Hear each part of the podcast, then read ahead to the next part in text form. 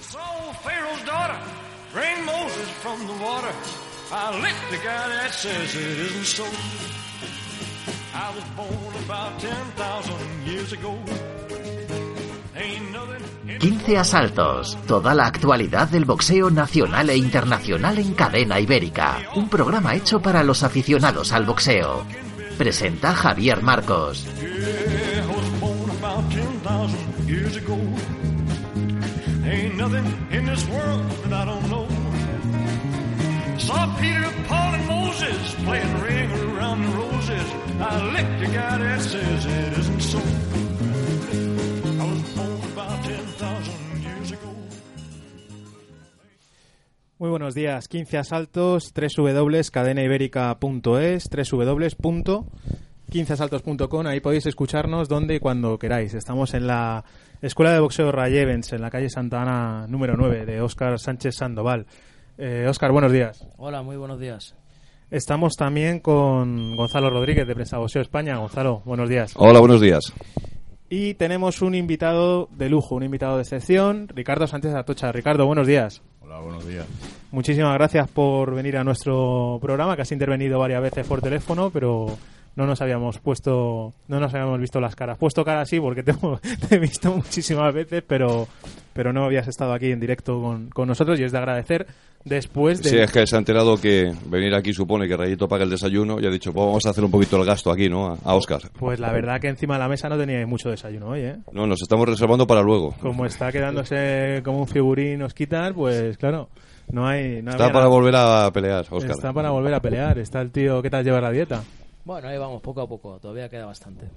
Bueno, vamos a ver, después de la que se montó el fin de semana con el título europeo del peso pluma, en el que, bueno, Mar Vidal retuvo su título y el combate fue nulo técnico, después de la polémica que se ha montado, que yo personalmente no entiendo. Sí, ponemos un poquito en situación a, a los oyentes, que lo saben perfectamente, pero bueno, nunca está de más, ¿no? El hecho de, de poder eh, recordar o recuperar todo lo que sucedió.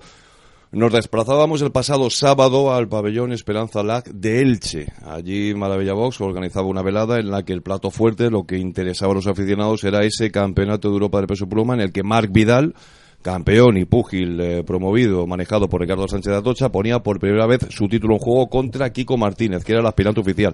Era una pelea muy esperada por todos. Y en este caso hemos de decir que la pelea comienza con muchísima intensidad, con un Kiko Martínez buscando la guerra, con un Mar Vidal que al principio está un tanto sorprendido, ¿vale? Y al final de, pues, eh, al principio del, del- primer asalto hay un momento en el que Mar Vidal ya tiene cortado el, el párpado del ojo derecho y finalizando el primer asalto es cuando podemos apreciar eh, que el corte que aparece en el rostro de Mar Vidal ya es en la frente y es un corte muy serio. En ese momento, la retransmisión que estábamos haciendo a través de as.com, no estábamos en Elche, lo estábamos siguiendo a través de un monitor y no teníamos mucha definición. Eh, somos conscientes de que parece que ha aparecido un nuevo corte, pero estábamos esperando bien eh, la repetición de, la televisión, bien un primer plano para poder apreciar efectivamente las proporciones de ese corte que, que tenía Marvidal. No lo vemos, pero sí nos damos cuenta que efectivamente sangra abundantemente. Bueno, el segundo asalto sigue el mismo patrón. Kiko Martínez sigue intentando ir al frente, sigue intentando cortar, sigue intentando buscar la guerra, pero empezamos a ver a un Mar Vidal que, por un lado, tiene problemas de visión en su ojo derecho, evidentemente, y por otro lado, él empieza a tirar sus manos. Termina ese segundo asalto, el médico se acerca a la esquina de, de Mar Vidal y comprueba que efectivamente Marc no está en condiciones de continuar. Ahí ya es donde se monta la duda. Nosotros a través de la televisión no tenemos imágenes y no podemos efectivamente confirmar que había existido un cabezazo. Entonces nosotros lo que hacemos es observar las imágenes y darnos cuenta que al terminar el primer asalto, pues Tony Moreno ya habla directamente con el árbitro, el árbitro notifica a la mesa eh, federativa al supervisor que efectivamente eh, ahí se ha producido un corte derivado de un eh, choque accidental de cabezas y el combate, pues cumpliendo con todo lo que es el reglamento, se detiene antes de que comience el tercer asalto con el consiguiente resultado de nulo técnico y Mar Vidal sigue siendo el campeón. A partir de ahí es donde se monta la polémica. Hay gente que dice que no ve ningún cabezazo. Nosotros en prensa boxeo al día siguiente dijimos, hay un cabezazo, lo hemos identificado, vamos a subirlo. Es decir, nosotros lo que hacemos es hablar con el diario AS para que busquen esas imágenes y suban ese momento. Porque, oye, ante todo, el aficionado se puede dejar llevar por la pasión, por las filias, por las fobias, por las amistades, por las enemistades. Pero boxeo es algo puro. En boxeo tenemos que buscar la verdad. Nosotros encontramos el momento, lo identificamos a 17 segundos del final del primer asalto y es un choque de cabeza tremendo que provoca esa apertura en la frente de, de Mar Vidal. Por lo tanto, mm, yo a posteriori, y tendremos tiempo de hablarlo con Ricardo, que por eso está aquí, he leído cosas como que ese cabezazo no existió, aun cuando hemos subido las imágenes. Hemos leído cosas que a mí me resultan sorprendentes. Gente que pide instant replay, gente que pide el VAR. Aquí se está diciendo de todo menos decir, joder, el árbitro lo ha visto. Y luego, si quieres, también tendremos tiempo para analizar exactamente qué decisión toma el referee, el señor Bianco, que para mí está muy acertado, comete a lo mejor un par de errores, pero para mí está tremendamente acertado. Es decir, mm, ya antes de que entre Ricardo, hemos de decir que después de ese choque de cabezas, el árbitro lo ve. Y el árbitro hace un gesto a los dos que levante la cabeza. Hay un momento que le separa y Bianco le dice a Kiko Martínez que cuidado con la cabeza porque ha identificado la acción. ¿Qué es lo que ocurre? Se ha escuchado ya el sonido que indica y que marca que estamos dentro de los diez últimos segundos. Y ahí es donde está, para mí, el principal error de Bianco. Bianco está pendiente de Kiko Martínez, se gira y Marc Vidal está girado, decreta box y cuando da el box es cuando observa el tremendo boquete que tiene Marc Vidal en la frente. Bianco se ve las imágenes que cuando lo ve quiere intervenir, quiere meterse en medio, pero al haber dado box, Kiko Martínez se ha lanzado como un ariete. Bianco espera que termine el asalto. Evidentemente, si hubiese quedado un minuto o más para la finalización del asalto, Bianco hubiese inmediatamente decretado que se parasen las acciones y hubiese indicado en ese mismo momento en la mesa federativa que haya un corte provocado por un choque accidental de cabezas. Pero ¿qué es lo que hace? Esperar a que termine el asalto. Entonces, a partir de ahí hay mucha polémica. Yo creo que la gran suerte que tenemos esta mañana es que ha venido Ricardo Sánchez de Atocha, que es el que nos va a contar todo porque efectivamente él ha estado ahí y él es el que mejor nos puede comentar qué se vivió y sobre todo qué pasó tanto con el árbitro como con el médico de, de la velada. Desde luego, pues tú cómo lo viviste, Ricardo. Mira, yo creo que después de lo que la charla que ha dado Gonzalo, Ahí estás. ya tenemos poco más que decir.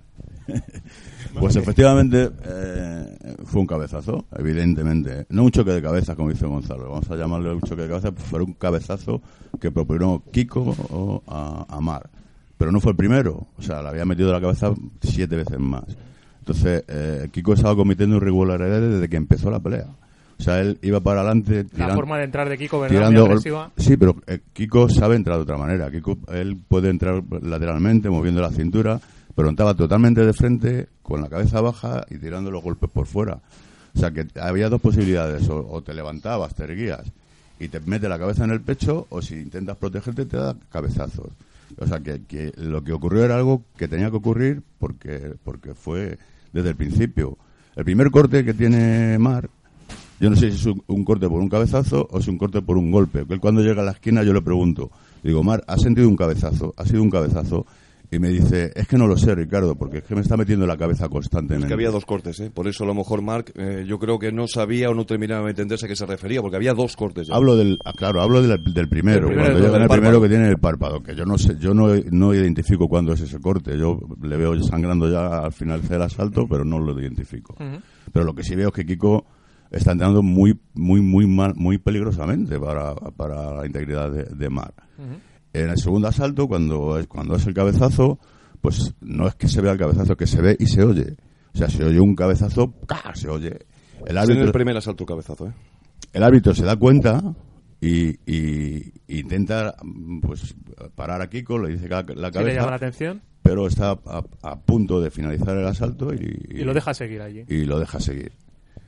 Eh, ¿qué, qué conclusión? Pues el árbitro ve que, evidentemente, la herida grave, que quedan 10 asaltos, que es muy, muy, muy largo lo que falta, y que, Kiko- o sea, que Mar está en inferioridad de condiciones, es que es evidente. Sí, además, lo- yo creo que, bueno, él lo dice también en alguna entrevista que, que hemos leído esta semana, pues eh, toda la sangre, pues imposible ver, ¿no? O sea, Claro, él era estaba- muy aparatoso todo. él estaba sangrando mucho, entonces, porque también eh, eh, los cortes en el primer asalto, en el primer asalto es cuando más sangran, porque el, el gozador está con mucha afluencia de sangre, con muchos nervios, con muchas pulsaciones, y se sangra mucho más en el primero que en el 12.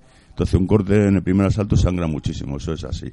Y, y evidentemente donde tenía el corte, pues le impedía ver, y estaba muy incómodo. Aún así, Mar en ningún momento, en ningún momento rehuye la pelea. No, ni pierde O sea, la cara al combate. Mar estaba haciendo su combate, estaba metiendo su golpe. De hecho, eh, cuando- un poco antes de tocar la campana, eh, le metió una serie de cuatro golpes a Kiko, que Kiko se queda parado, absolutamente parado, diciendo, coño, que este también pega. Eh, quiero decir que la pelea mm, yo, para mí, Que había pelea. no, no, como que había pelea, es que de la mitad de la pelea para adelante era la pelea de Mar. Sí, sí, no, no. Pero es eh, que eso es una de la, de la polémica, eso es una parte de la polémica que yo no entendía y que, y que comentaba el otro día con Oscar. ¿Cómo puede haber gente que, que diga que ahí ya, que ya le tenía la pelea ganada aquí? Javier, estamos, cómo eh, estamos, estamos entrando dentro del terreno de la hipótesis. Unos dicen, no, es que cuatro asaltos no había aguantado Mar Vidal. Otros, no, es que Mar Vidal eh, va a hacer un combate de menos a más. Estamos entrando en el terreno de la hipótesis. Estamos entrando en un terreno que es el de siempre, el, de- el del no saber. Y hay mucha gente que no sabe y se arriesga a hablar gratuitamente y a hablar de algo que no saben, indudablemente. Hablan por fanatismo o hablan por, por amistad o por, o por ami- amiguismo. Los que sabemos de boxeo vimos lo que vimos y sabemos lo que hay perfectamente, ¿no? Es más, como cosas que he oído del, árbitro decir, ¿no? Que si este hombre era nuevo y cómo traían un tipo de, de esas características, te tendrían que informar mejor. Saber que es el, el número dos de Europa. Sí, es médico y es el número Es dos en cuestiones es un tipo relacionadas con... preparado, es un tipo que informa del cabezazo. Los que lo vimos, por ejemplo, en. Yo lo vi en la, en la tablet y tal, pero se ve indudablemente, como le dice Tony Moreno, lo del tema de la cabeza y él dice que tranquilo, que ya ha tomado nota de ello. No sé cómo se están hablando estas incongruencias, ¿no? Es que de Bianco yo insisto que solo veo dos errores. El primero, el decretar box después del choque de cabezas, después de haber advertido a Kiko, sin haber mirado, sin haber visto exactamente cómo estaba Mar Vidal, para cuando lo observa, intenta intervenir y Kiko ya está metido en distancia ya han retomado las acciones. En segundo lugar, algo que me sorprendió, que también nos lo explicará Ricardo, y es que, bueno, independientemente de lo que estoy explicando, que Bianco es médico, que Bianco es una de las personas más importantes de todos los temas médicos relacionados a la EBU. Bianco toma en un momento la decisión, en el segundo asalto, de llevarse a Marc Vidal a su propia esquina para que le limpien la herida, para que él la pueda examinar, en vez de llevarlo a la esquina neutral para que sea el médico el que limpie la herida y la pueda examinar. Es decir, Bianco hasta tal punto demuestra sus conocimientos que pasa por encima del médico de la verdad dice, no, no, esto te lo examino yo. Y Bianco toma nota en cuanto limpia la herida y dice, "Uh, la cosa está complicada. A ello, a ello lo dice, ¿no, Ricardo? Cuando, cuando, cuando limpia la herida y lo ve. Sí, claro, es que se veía, era una herida grande que estaba sangrando mucho y que, que, que habría, había que pararlo, es que no había otra. Es que es, es que lo que dice el reglamento. Y, y en todos los campeonatos, cuando se- después del pesaje hay una lectura de normas en la que te, en la que te leen todas las normas, en todos los campeonatos. Y se habla del choque de cabeza, se de todo, y está todo claro. O sea, no hay ninguna irregularidad. ¿Qué es lo extraño de todo esto? Que, la gente ande pidiendo una revancha. ¿Una revancha por qué? La revancha está prohibida, de entrada. Las revanchas están prohibidas. A no ser que, que haya alguna irregularidad, que no, que, no, que, no, que, no, que no es el caso. Entonces no sé por qué se pide una revancha. Que por otro lado a mí me da igual una revancha que no una revancha. No tengo abs- absolutamente ningún miedo a Kiko. ¿Cuál es el tema? El tema es un tema económico, evidentemente. O sea, Mar es su segunda pelea obligatoria. Y la segunda revancha, si mandaran una revancha, sería su segunda revancha. Me parece un poco Sí, porque exagerado. cuando gana el título contra Sergio Blanco imponen esa revancha que finalmente no se hace porque Sergio Blanco se retira del boxeo. Ya, pero, pero, pero Mar hace una preparación de tres meses y una semana antes es cuando le dicen que no, Sí, que eso no se hace la pelea. Eso es. O sea, Mar está sufriendo todo lo malo de, de- de- de- de ser campeón. Claro. Entonces, una revancha, que, que le damos un premio a Kiko por meter la cabeza, le ha dado un cabezazo. Has jodido a todo el mundo. Has jodido a la afición, al espectador, a todo el mundo. Y ahora de premio una revancha. ¿Una revancha por qué? No, es algo que es absolutamente ilógico. Si quieren una revancha, que paguen. Si yo no tengo ningún problema, me den 50.000 euros y lo firmo mañana. O sea, no hay ningún problema. Es un problema de dinero. Es lógico, es- y es totalmente lógico, porque además eh, lo que tú dices, pues otro boxeador, Mar Vidal, también sufre un perjuicio ahí importante en lo Es el que económico más y en el sufre. esfuerzo. Es en el esa- que más sufre. Efectivamente. Porque es el campeón. Al campeón hay que respetarle. Bueno, y eh, eso que dices tú, el campeón hay que repetirle. Esta semana incluso, no sé, eh, esto igual es tirarme un poco a la piscina, pero hasta Kiko ha llegado a afirmar que es el campeón. Creo que lo he leído por No, ahí. cre- no creo. Que Kiko ha llegado a decir que es el campeón. Eso me parece una falta de respeto. Si es así, si no es así, pido disculpas, pero creo que alguna declaración ha debido hacer en este sentido. algo parecido ha dicho, sí. Como y que, si que es así, es joder, merece. Kiko, es un poco una falta de respeto hacia Mar Vidal, que es, yo creo que a día de hoy, bueno, yo creo no, estoy seguro que es el campeón a día de hoy.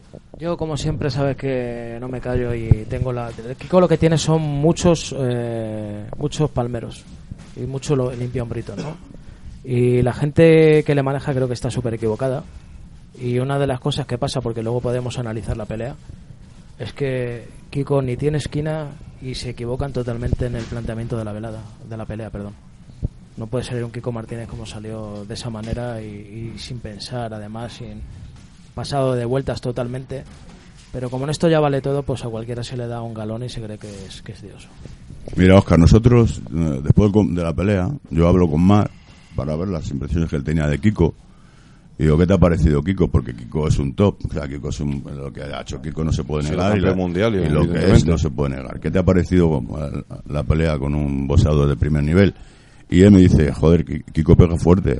Todo lo que pega, pega- pe- hace daño. Pero es muy fácil pegarle, Ricardo. O sea, todo lo que sacaba Mar le llegaba a Kiko. O sea, Kiko no se quitaba nada. O sea, Kiko, o, o- o, no sé por qué no valoró a Mar, o, o sea, con esa manera de boxear en un cierto nivel, a Kiko le noquean sí o sí. O sea, no hay, no tiene otra. ¿eh? Vale, no valen hipótesis, como, como bien dices, pero joder, estando aquí con, con tres grandes del boxeo y, y conociendo lo que conocéis, estoy muy de acuerdo con, con Ricardo. Si llega a haber seguido la pelea, no hay corte y llega a eh, seguir la pelea en esa tónica, yo creo que Kiko. Claro, claro. O sea, eso yo creo que un aficionado lo ve. Y- Faltaba mucha pelea. Kiko, le-. Kiko, bueno, y la hipótesis hasta cierto punto. Kiko le pegó con todo a Mar, con todo. Y no pasó nada.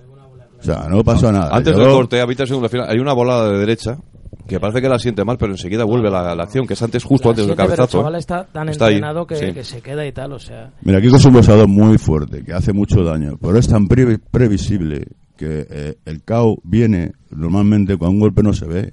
Pero es que mucho antes de que Kiko te pegue, ya sabes que te va a pegar y por dónde te va a pegar. Entonces, eh, aunque pegue fuerte, el golpe se asimila porque lo ves. El golpe que te noqueas es el golpe que no ves. O sea, Kiko es muy fuerte, pero Kiko no puede boxear así. Es verdad.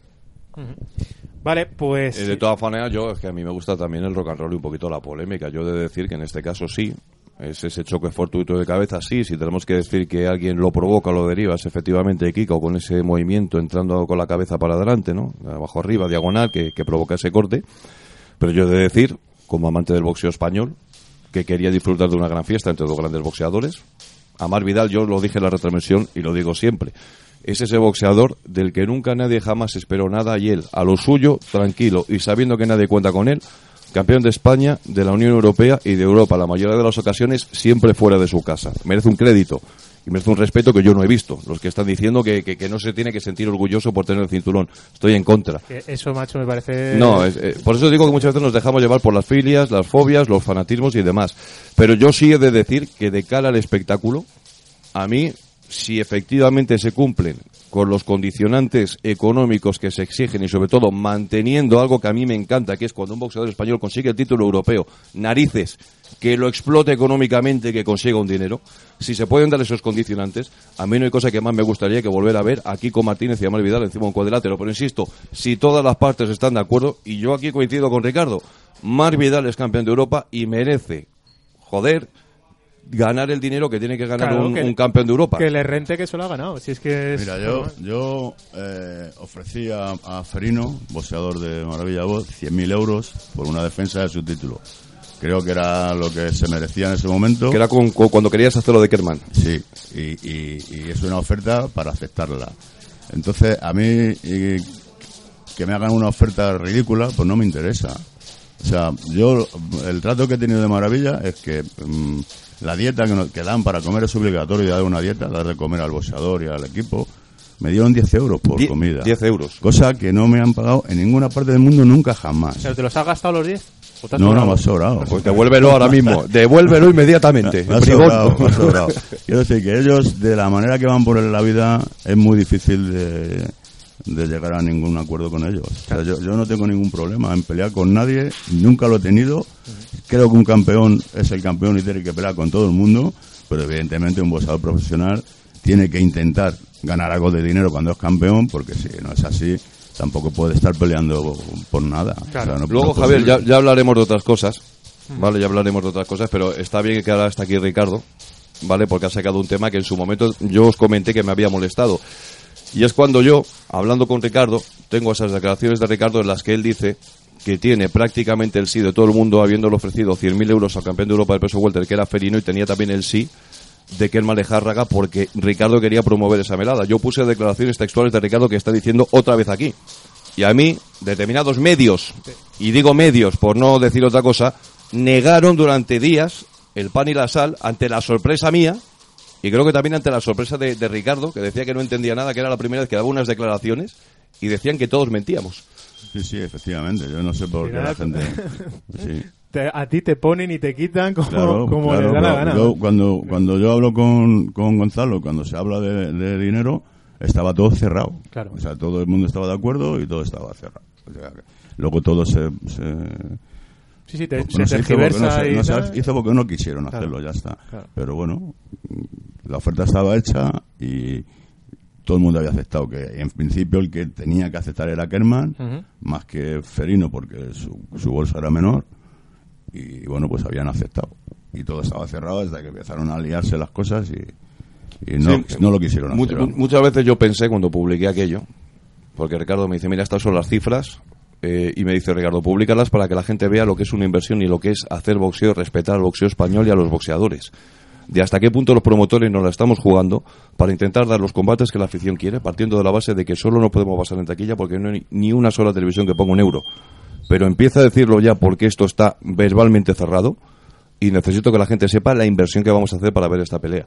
Para que la gente respondiese. Claro, y luego te encuentras a gente que por qué se publican la- la- la- las ofertas. Y digo, coño, pero no estáis leyendo que son declaraciones de Ricardo, que está buscando esto, que la gente se conciencie de lo que vale hacer boxeo. Entonces, ya en ese momento yo entendí que no hay mayor ciego que el que no quiere ver. Entonces, mm, yo lo siento mucho, yo os lo he dicho aquí desde que estamos aquí haciendo este programa. Nosotros vamos a decir las cosas como son, muchas veces como las pensamos, y vamos a respetar la opinión de todo el mundo. Pero hay cosas que para mí son evidentes.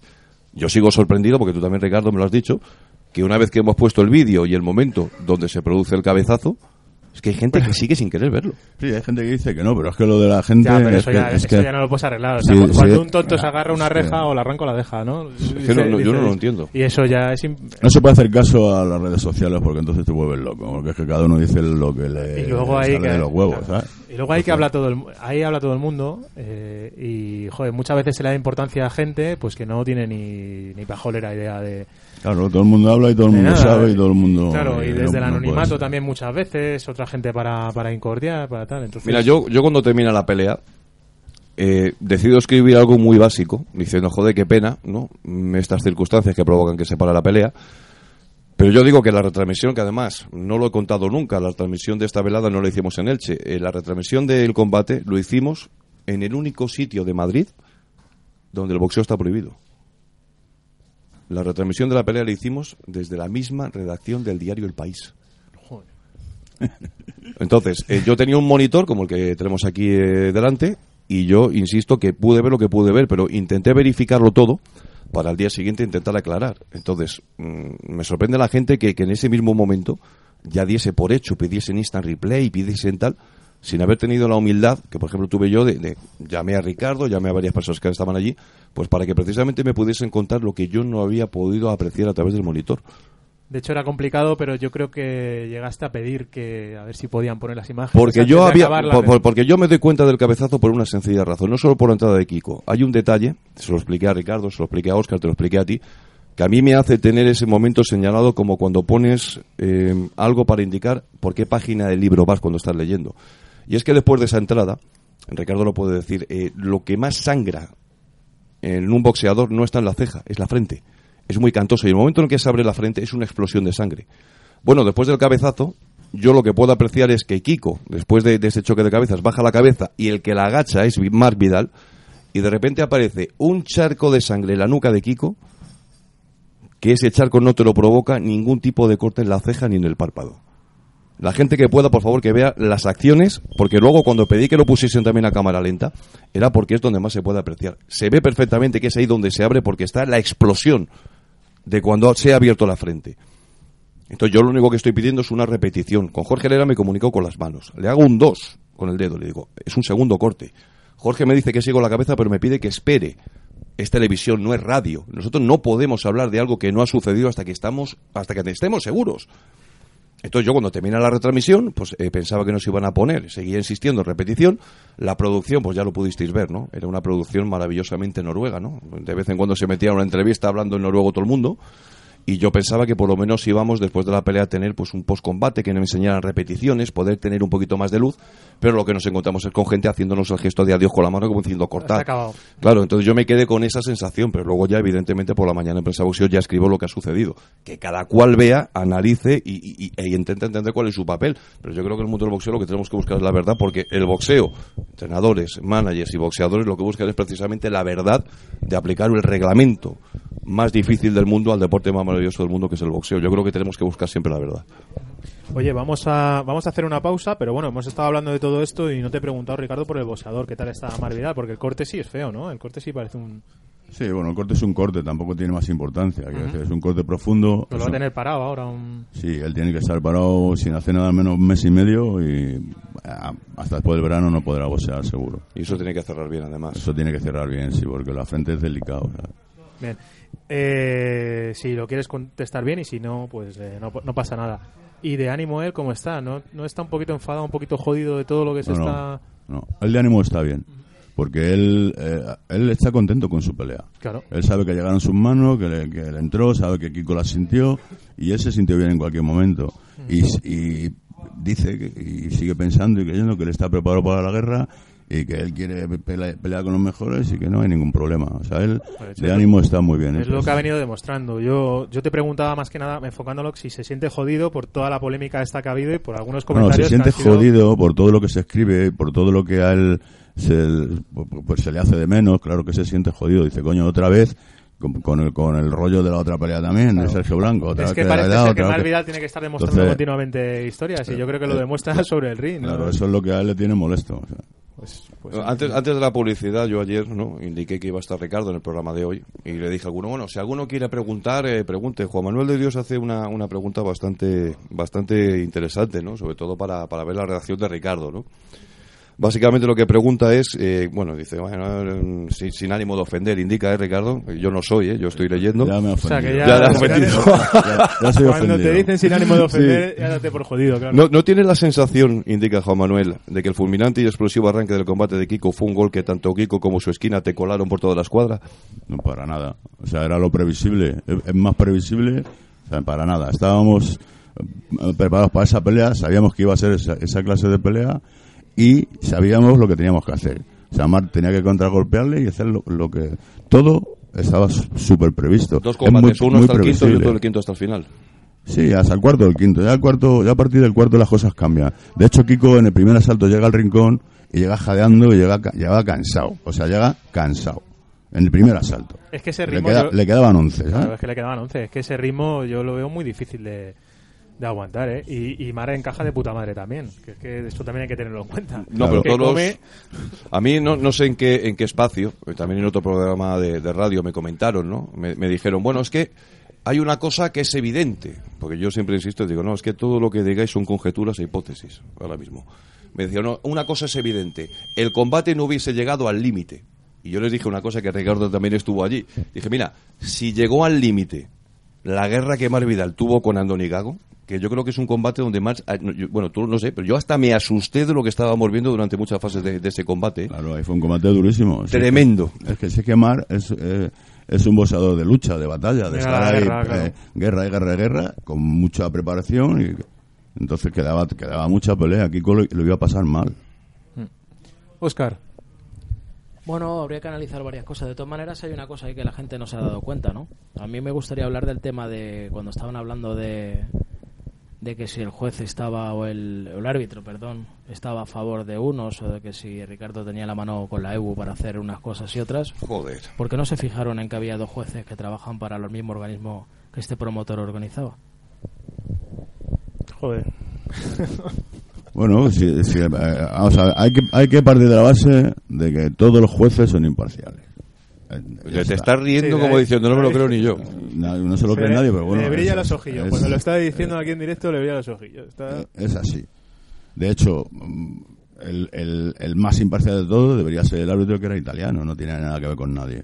Entonces, yo creo que, que todo fue más Yo o menos. simplemente creo que, Ricardo, que le jodisteis la fiesta, que lo tenían montado para ganar fácilmente. ¿no? Claro. En esa velada que se vio que parecía, no sé, otra cosa que, que no fuese un campeonato de Europa, porque indudablemente, bueno, la, la retransmisión bien, pues dentro de los de las circunstancias que tenéis y tal, pero realmente lo que parecía era una velada low cost. Bueno, yo he de decir, ¿no? Ya sabes que muchas veces Oscar me dice que siempre busco quedar bien, pero es que yo, yo digo lo que pienso. Oficialmente el promotor de la velada era Oscar Zardain, era Maravilla Box. Efectivamente la producción de, de la velada la hace una televisión noruega y por ese motivo tenemos que ver a Caterina Zanders, que la consideramos de las nuestras, pero también a, a Bernard Torres, el filipino que está afincado en Noruega. Al principio, ¿no? Cuando conseguimos eh, conectar la retransmisión, pues también había dos combates de, dos boxeadores que habían estado en los Juegos Olímpicos de Armenia, porque la señal se había vendido a Armenia y tuvieron que pelear de los primeros para que el horario armenio les permitiese poder aparecer. Y sí, efectivamente, pues eh, vimos lo vimos lo que vimos dentro de lo que es el espectáculo, pero yo, sin falta al respeto a ninguno de los boxeadores que participaron, pues sí, todo me parecía una gran fiesta porque yo disfruto mucho viendo boxeo, pero está claro que estaba deseando que llegase ya el Campeonato de Europa, que era lo que realmente me, me interesaba en, en, la noche de autos. Uh -huh. Pues... Yo eh... también quiero, quiero decir algo, porque yo sé que, es, eh, que lo jodimos la fiesta, y es que en ningún momento nadie, nadie, ni entrenadores, ni manager, ni boxeador, nadie entró al vestuario de Omar a preguntar cómo estaba, si su herida era grande, ni nadie, nada, de nada. Na, nadie, na, nadie, se acercó a preguntar cómo estaba Omar. Nada, nunca, para nada, nada de nada. Nadie fue, fue la federación, evidentemente, y el médico. Pero quiero decir, del equipo de ellos no se interesó nadie. Lo que demuestra que estaban un poco mosqueados. Sí, pero vamos, claro. que se jodan. Claro. No, eh, es que no, no, queda otra. Pero en algún momento en el antidoping, en, en ningún momento ven a Mark ni sí, se en, el en, en el antidoping coincide Mar y Kiko, y sí que en un momento dado Kiko le dice, coño, lo siento mucho, que te cures pronto y que es, es, eso en el, en el antidoping porque coinciden. Uh -huh. Que por cierto, en el antidoping estaba Kiko solo. Joder. Bueno, pues la cara bueno, de Oscar, la cara de Oscar. No, no, por favor, pero, por favor, pero quiero, escuchar no, a Oscar. La, la, la, cara de Oscar Sánchez es de algo que ya conoce. Claro. Es in, indudablemente que a lo mejor tú a veces has defendido y es indefendible. Eso es la cara de Oscar Sánchez. Que sí, pero que a mucha gente le va a mucha gente le va a sorprender. Y entonces yo creo que está bien que escuchéis este programa para daros cuenta, pues eh, la falta de humildad de mucha gente y, y, la ratonería. Y yo creo que no, no estu yo, de, yo, yo, no estuve allí, no lo sé. A más de uno le va le va a abrir los ojos. Eh, ¿Me dejáis que vaya a la publi y volvemos? Mm, le dejamos, Ricardo. Vamos a dejarle. Venga, va. Si le cuesta trabajo empezar el día, el aseo diario le supone un esfuerzo, le da miedo salir solo de casa, en San Camilo Ayuda a Domicilio le prestamos la ayuda que necesita. No deseche la idea sin conocer nuestros precios. Consúltelos en sancamilo.info y a través del teléfono 911 697 999. 911 697 999. Todo nuestro personal está capacitado y asegurado según legislación vigente. San Camilo ayuda a domicilio. Llame y déjenos echar una mano.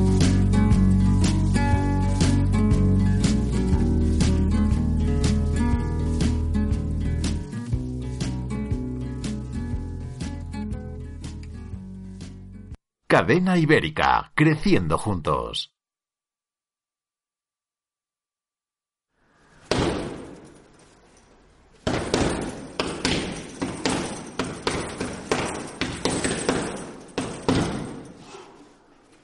Escucha y descarga todos nuestros podcasts en www.cadenaibérica.es.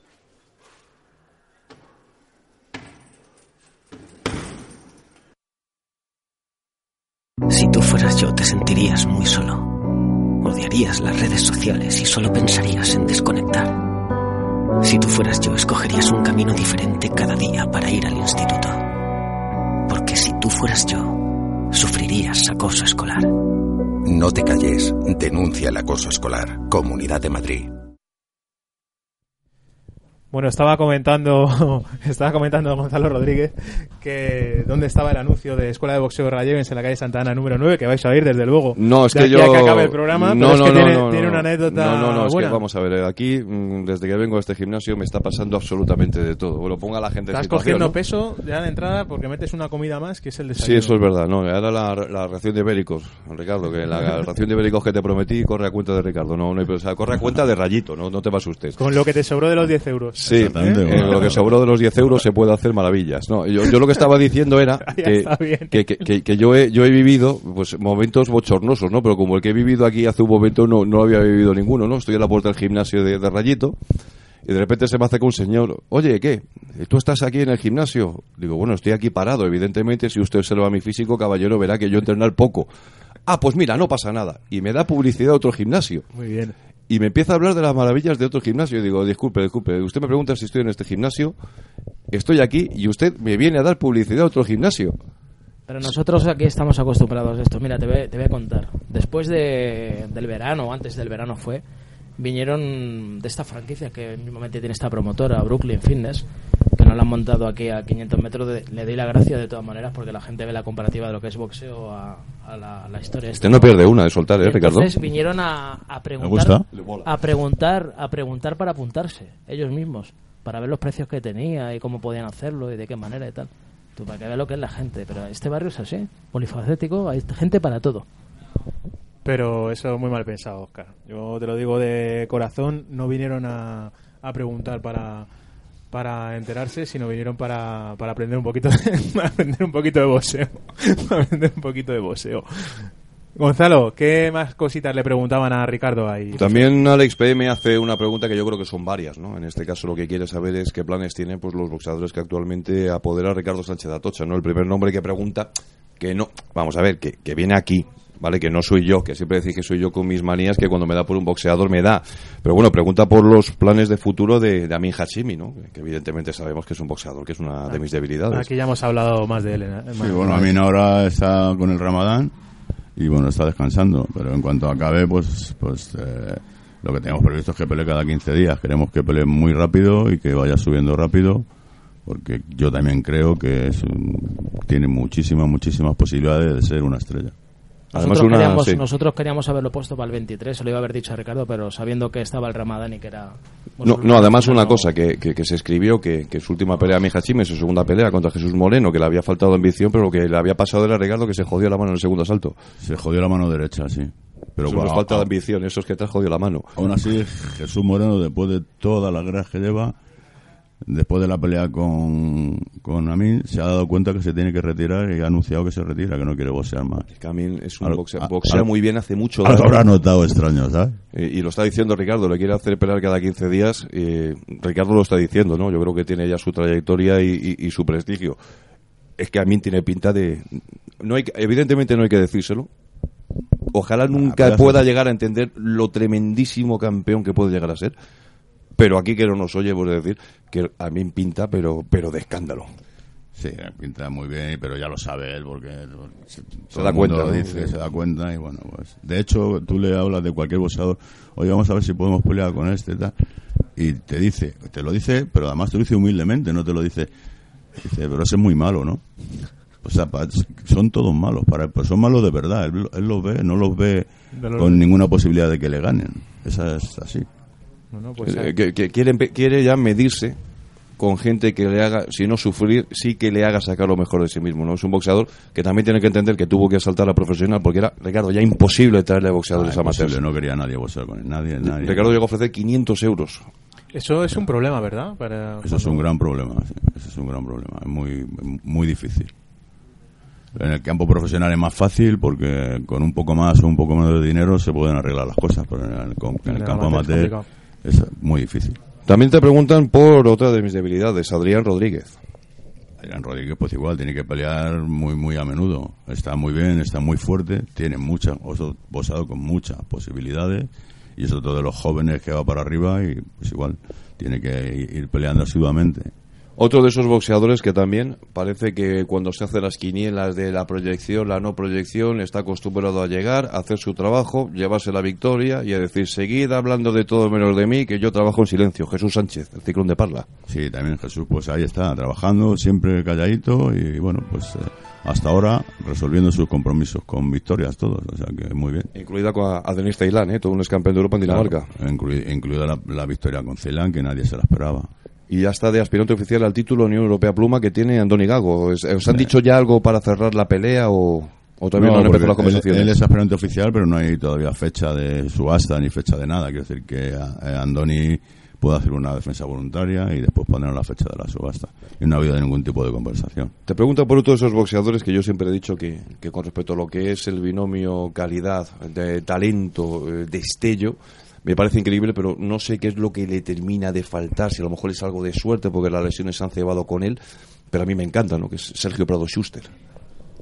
Schuster está entrenando muy duro, está entrenando por la mañana, estamos corriendo a las 7 de la mañana, viene todos los días a correr, está entrenando bien, tiene muchas ganas, tiene ganas de pelear con Gago, tiene ganas de pelear con Mar, tiene ganas de pelear con cualquiera y, y bueno, pues eh, está intentando tener una oportunidad. Está muy bien, hay al- alguna posibilidad de pelear en Inglaterra, que no sé si se acabará cerrando. Y bueno, pues creo que, que hay tres o cuatro pesos plumas en España que deberían de pelear todos con todos para, para bien del fiesta, ¿no? del Por el bien del espe- espectáculo. del Sí. espectáculo, claro. Y luego Alex PM pone el último nombre, también deja, su, deja puntos suspensivos. Me imagino que también se referirá por si hay alguno que se ha dejado en el tintero. Pero bueno, pregunta por un hombre por el que tú apostaste muy fuerte.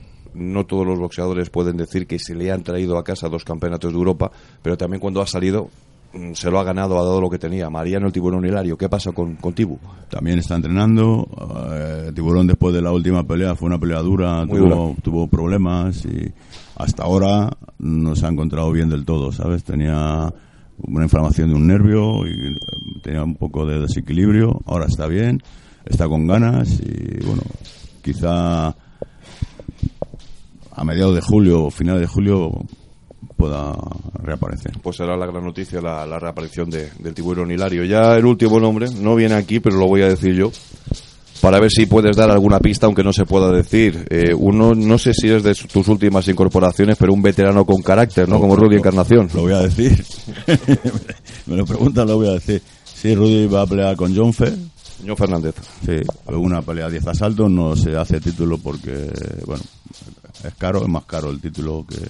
Y en este caso, pues Rudy cobra la bolsa que merece cobrar. Y esto es el día 29 de eh, septiembre en Ponferrada. Está la 29 pelea de septiembre, Ponferrada, John Fernández, eh, Rudy Encarnación. Yo creo que es una pelea para ir a, a Ponferrada. Y bueno, vamos a terminar de ayudar a Ricardo para que la pelea se, se joda, ¿no? En este caso, eh, me imagino que lo organizará Celaya. ¿Celaya te ha dicho si te va a dar 10 euros por comida o...? No, pero ya lo de la comida, lo de la comida no me importa. He, he decidido que no me den nada. No Llevas un tupper y a tomar por culo ya. No quiero que me den.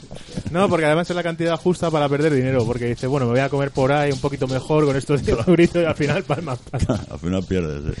Al final pierdes. Ricardo, digo, Ricardo, Oscar se ríe. Yo no sé si está pensando que haría con 10 euros por comida. No, indudablemente a mí no me hace falta los, los 10 euros de nadie para comer, pero vamos, si me los dan, pues bueno. los No, pero, pero ojo, ojo, ojo, ojo a lo que me estoy refiriendo. Evidentemente nosotros, con 10 euros, que es lo que paga Oscar en los desayunos, pues nos da para mucho. Pero es que yo, para mí lo que me parece mm, sorprendente, es que señor, un deportista de élite tiene que comer lo que tiene que comer. Claro, El tema no, son los- no es el de que, que comas con 10 euros. Todos tenemos para comer y todos vamos a comer lo que nos apetezca.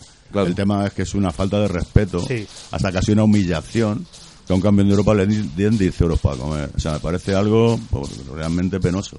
Ya está, no es cuestión de que, que todos comimos. De hecho, más se comió un chuletón, más, o sea, comimos lo que teníamos que comer, evidentemente. Sí, efectivamente. Yo creo que para eso mejor, aunque sea obligatorio, mejor no darla. Porque hay cosas Claro, que... hay- es obligatorio da- la dieta y pagar las comidas, pero Claro. es que eh, las cosas tienen todo tiene un límite por abajo y por arriba, o sea, Claro. que no Sí, hombre, y de cara además a la persona que lo da, a mí me daría hasta vergüenza. claro, nadie se va a quejar ni nadie va a decir, coño, me da 10 euros, pero Claro. pero pero evidentemente eres un puto ruin, eso es Vamos, así, que ¿verdad? las relaciones Maravillabor, Ricardo Sánchez de Atocha siguen brillando, ¿no? Eh, bueno, aprovechando que está aquí Ricardo. Bueno, yo de cuando este- las relaciones estaban peor, cuando todo el mundo decía que estaban peor, yo le ofrecía a Kiko 12.000 euros por pelear con Chuste, ¿vale? Y al final no lo aceptaron. Que es lo, lo mismo que ha cobrado Mamidad por un campeonato de Europa. O sea que Sí, cuidado. yo hablo con la gente y ofrezco, yo, yo, yo no tengo ningún problema. A mí me gustan las peleas de verdad. Y me da igual que sea de uno, que de otro, que de otro. Lo que pasa es que las peleas tienen un precio, joder. Es- ese es el único punto. Yo no voy a ser amigo de ellos nunca porque no me interesa ser su amigo. Si monta una cena, no, no te vienes. No, si monto una cena no me voy. Yo creo que hay que agradecer a Ricardo también esa, esa postura. Aquí lo hemos hablado muchas veces, Es ¿verdad? que, que, sí, es Ricardo que siempre va de frente. siempre va de frente y que, joder, que es incombustible, el tío lo intenta y lo intenta como hay que intentarlo, sin... Pero, pero aquí ahora mismo, ya que Oscar pues eh, ha vuelto, porque Oscar podemos decir que es un culo inquieto que va y viene, va y viene, ahora está aquí otra vez Oscar sentado con nosotros, aprovechando que está aquí Ricardo, pues hombre, estamos hablando, pues hombre, Ricardo, Oscar es criatura tuya, ya no lo puedes negar, ¿no? Ha estado toda la vida contigo. Pero bueno, lo que sí quiero es vuestro punto de vista, eh, como hombres de boxeo, como promotores, como organizadores, para saber y que me digáis exactamente cómo veis el presente y sobre todo el futuro del boxeo español a nivel audiovisual. Joder, pues negro. Lo veo difícil porque, porque tiene que llegar un momento que alguien se tiene que dar cuenta, porque realmente boxeo, hay muchos boxeadores, hay mucha actividad, hay muchos boxeadores buenos, y, y realmente es un espectáculo para la televisión. En todos los países del mundo hay boxeo televisado, pero en España, pues yo lo veo difícil, difícil. Yo lo veo súper difícil de todas maneras porque no hay nadie claramente que, que diga tengo esto y quiero que, que, haya- que- que exista un producto para, para que funcione televisivamente. No podrá haber televisión mientras que no, no haya dinero, indudablemente. No se pueden ofrecer, te televisto esto como un favor y tú mismo te tengas que pagar las producciones. Si tú le estés dando un producto gratis a una televisión es, es vergonzoso, ¿no?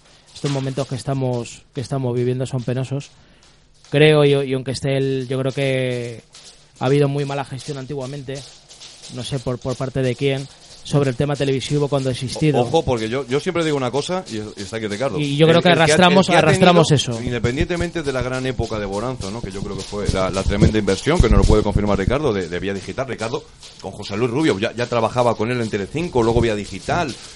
Sousa, bajo mi punto de vista, fue posiblemente el último en tener un contrato que si decimos los números a día de hoy, la gente flipará.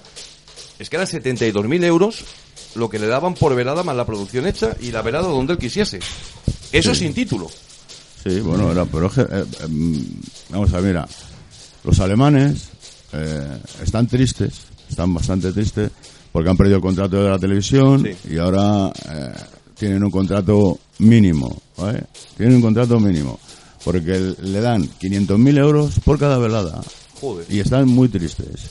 O sea, es que, bueno, las cifras, pues el boxeo depende de lo que uno se quiera gastar. O sea, una producción grande vale mucho dinero, traer campeonato del mundo vale mucho dinero. Pero es que aquí en España parece que, mm, no, 100.000 euros. 100.000 euros para hacer, para hacer boxeo no es nada. O sea, con 100.000 euros, con 100.000 euros puedes hacer buenas cosas, pero no campeonatos importantes, ni traer a Michael Buffer, ni cosas de esas que hacen por ahí fuera. No se puede. Todo eso cuesta mucho dinero y las televisiones lo pagan por otro deporte. En España, por el fútbol, se paga cualquier cantidad, no importa. Sabiendo que vas a perder 500 millones de euros, los pagas, sabiendo que lo vas a perder. Pero es por el fútbol, por otro deporte no. Entonces lo que hay, lo que tiene que salir es algún directivo, algún director de alguna cadena que se dé cuenta que el boxeo es rentable, que el boxeo es importante, pero que hay que gastar, hay que invertir algo. Porque gratis eso de que yo te lo doy te lo televiso, te lo televisas a tu puta madre. Tú ya tuviste pues eh, esa opción, ¿no? Me acuerdo cuando empezó Marca TV que al principio sí sí pagaban algo, poco a poco. Oye, O no pues, pagaban nada, o no pagaban nada. Ah, no vale, no a- Yo hice, yo hice como 15 veladas sin pagar nada. Pero alguna hiciste al principio con, con algo de, de apoyo. No, al principio no pagaban nada, empezaron a pagar después. O sea, primero fue un, un empezar y luego empezaron a pagar algo. Pero si te digo lo que pagan, yo hice en la cubierta, eh, en- entre otras cosas, el Campeonato de Europa de Kiko, Sí, con de Kiko Booth, con una, Booth. con una subasta que gané con 45.000 euros y, y, y Marca me pagó 5.000. O sea, flipa, ¿sabes? Joder, Oscar, Oscar se ha quedado aquí como callado. No, yo indudablemente sé de qué va esto. He estado mucho tiempo con él, se ve cómo funciona y sé cómo está ahora la circunstancia de la televisión y sabía que, que Marca TV no, no daba lo que la gente piensa, ni, ni nada. ahora tampoco. nadie. Pero mira, cuando dieron un poco, que Vía Digital es verdad, se hizo un contrato de dos años y con una- unas cantidades importantes para, que- para que Castillejo pudiera hacer campeón- ser campeón del mundo. Pues cuando eso fue así, le ganamos una subasta a Bob Arum. Sí, señor. O sea, y trajimos a Mullin a pelear a, a, a- a Madrid. O sea, que, que la cosa, que teniendo dinero se puede hacer de todo. Y tampoco era una cosa desorbitada lo que pagaba Vía Digital. Pero había dinero como para poder negociar y, y y traer cosas buenas, grandes e De importantes. esa velada algún día hablaremos sobre las exigencias de Mullins y de Arum, de la limusina, de toda una planta de race para ellos. Es que eso es para un libro, ¿eh? Eso, es, eso fue caro, sí. caro. Los, los guantes Everlast americanos de un determinado modelo que tuviste que encargar. Sí. Y el ring con unas medidas que lo que pasa es que dije, mira, aquí nada más que hay un ring, macho. Es lo que hay. Y te tienes que apañar con lo Dije- que hay. Dijiste, mira, por 30 centímetros aquí no me toquen las narices que yo por 10 euros como en una velada. No, ¿sabes qué pasa? Que quería un, un ring de 7x7 y no sé qué coño. Y entonces realmente me obligó a, a- a modificar el ring.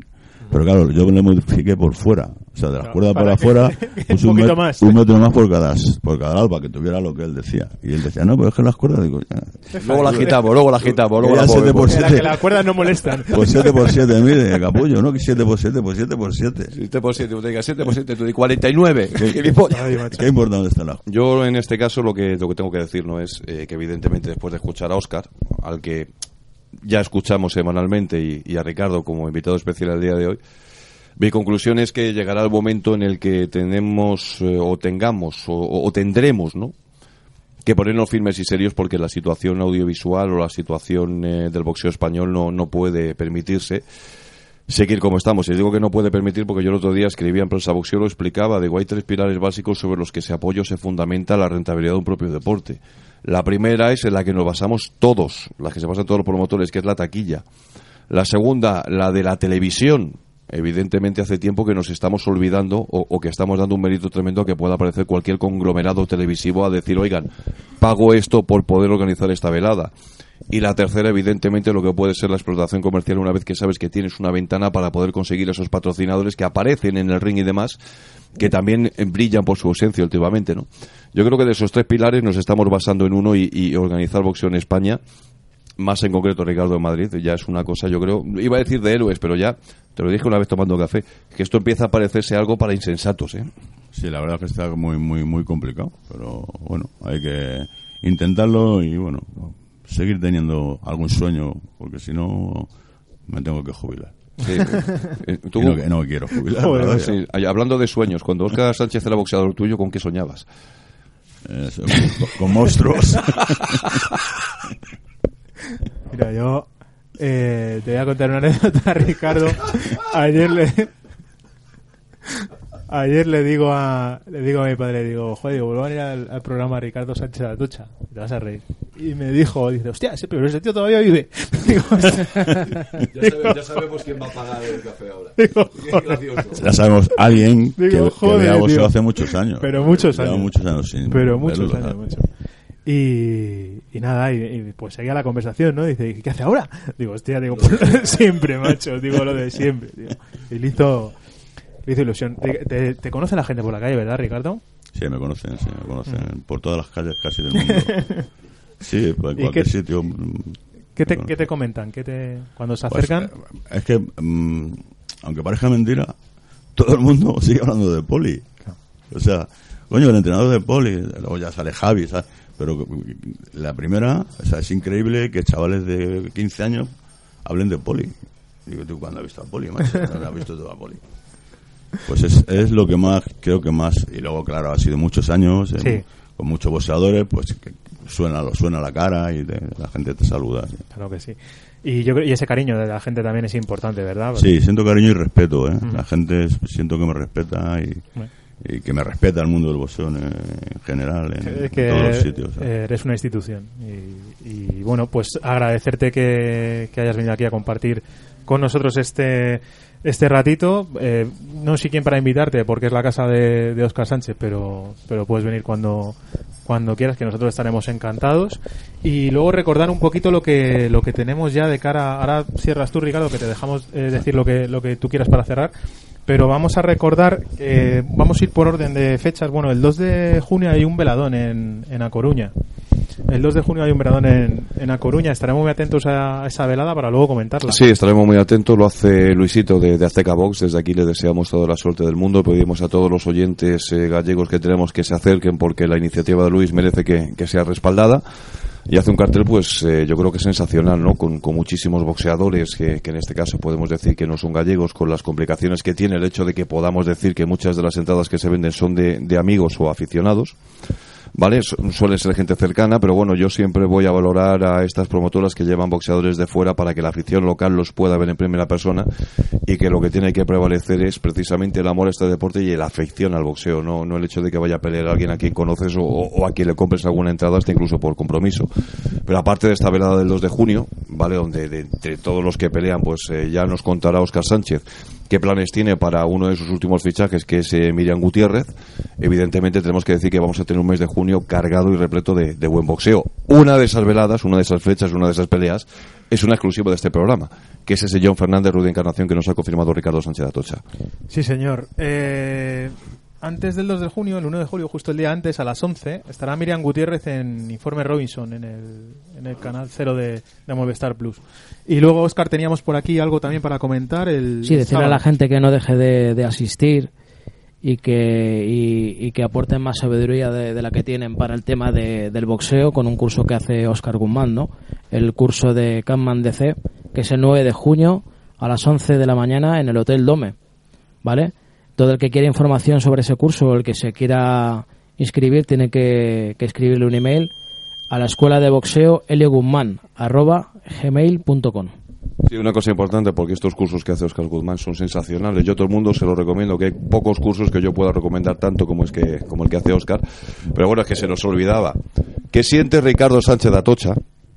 ¿Vale? Porque sabemos que es una persona inquieta y que lee y le llegan las cosas.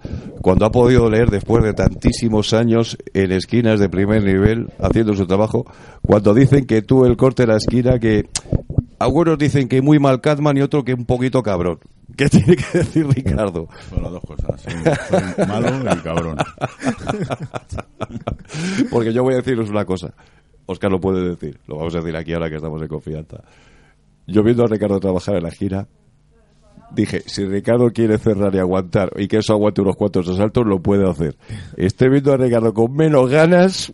Claro, yo no tenía ni nada. yo no- claro, yo lo que quería es que sangrara y que pararan. Ya está, no tenía ninguna intención de, de cortar la hemorragia. Dijo, ¿para qué voy a esperar hasta el quinto de las cartulinas si esto ya no se puede arreglar? Claro, es que, es que de, de que paren en el segundo a que paren a, a partir del cuarto, es que vamos a la cartulina y, y salimos jodidos. Entonces había que parar antes del cuarto.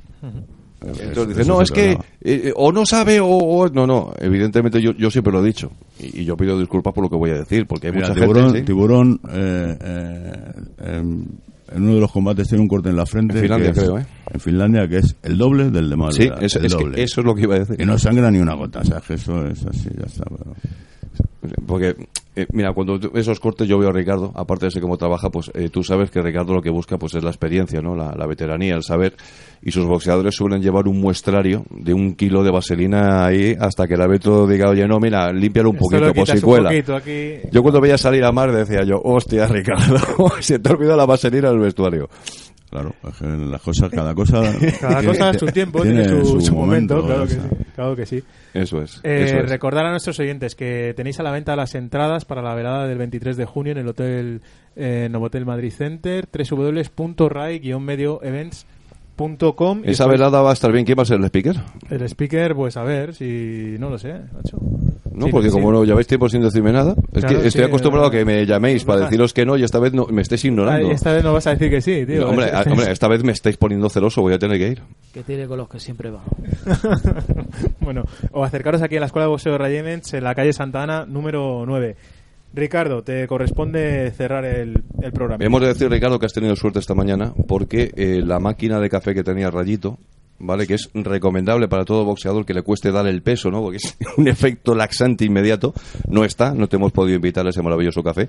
Pero en nombre de Oscar Sánchez, no te preocupes que ahora puedes pedir lo que quieras, que, que Oscar lleva la cartera llena. Pues me parece muy bien, muchas gracias.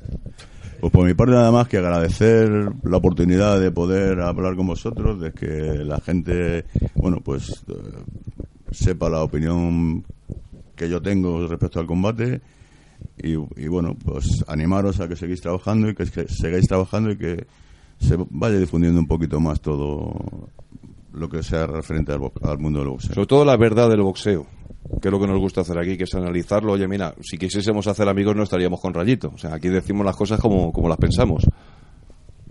Si quisieras hacer amigos, pues te estarías con Gonzalo, que, que limpia hombros como nadie, ¿sabes?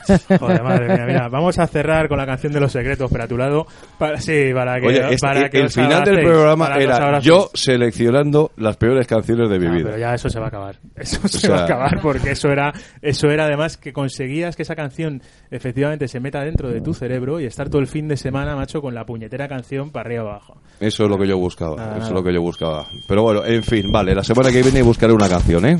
Esto no termina así. Hasta la semana que viene. Hasta luego.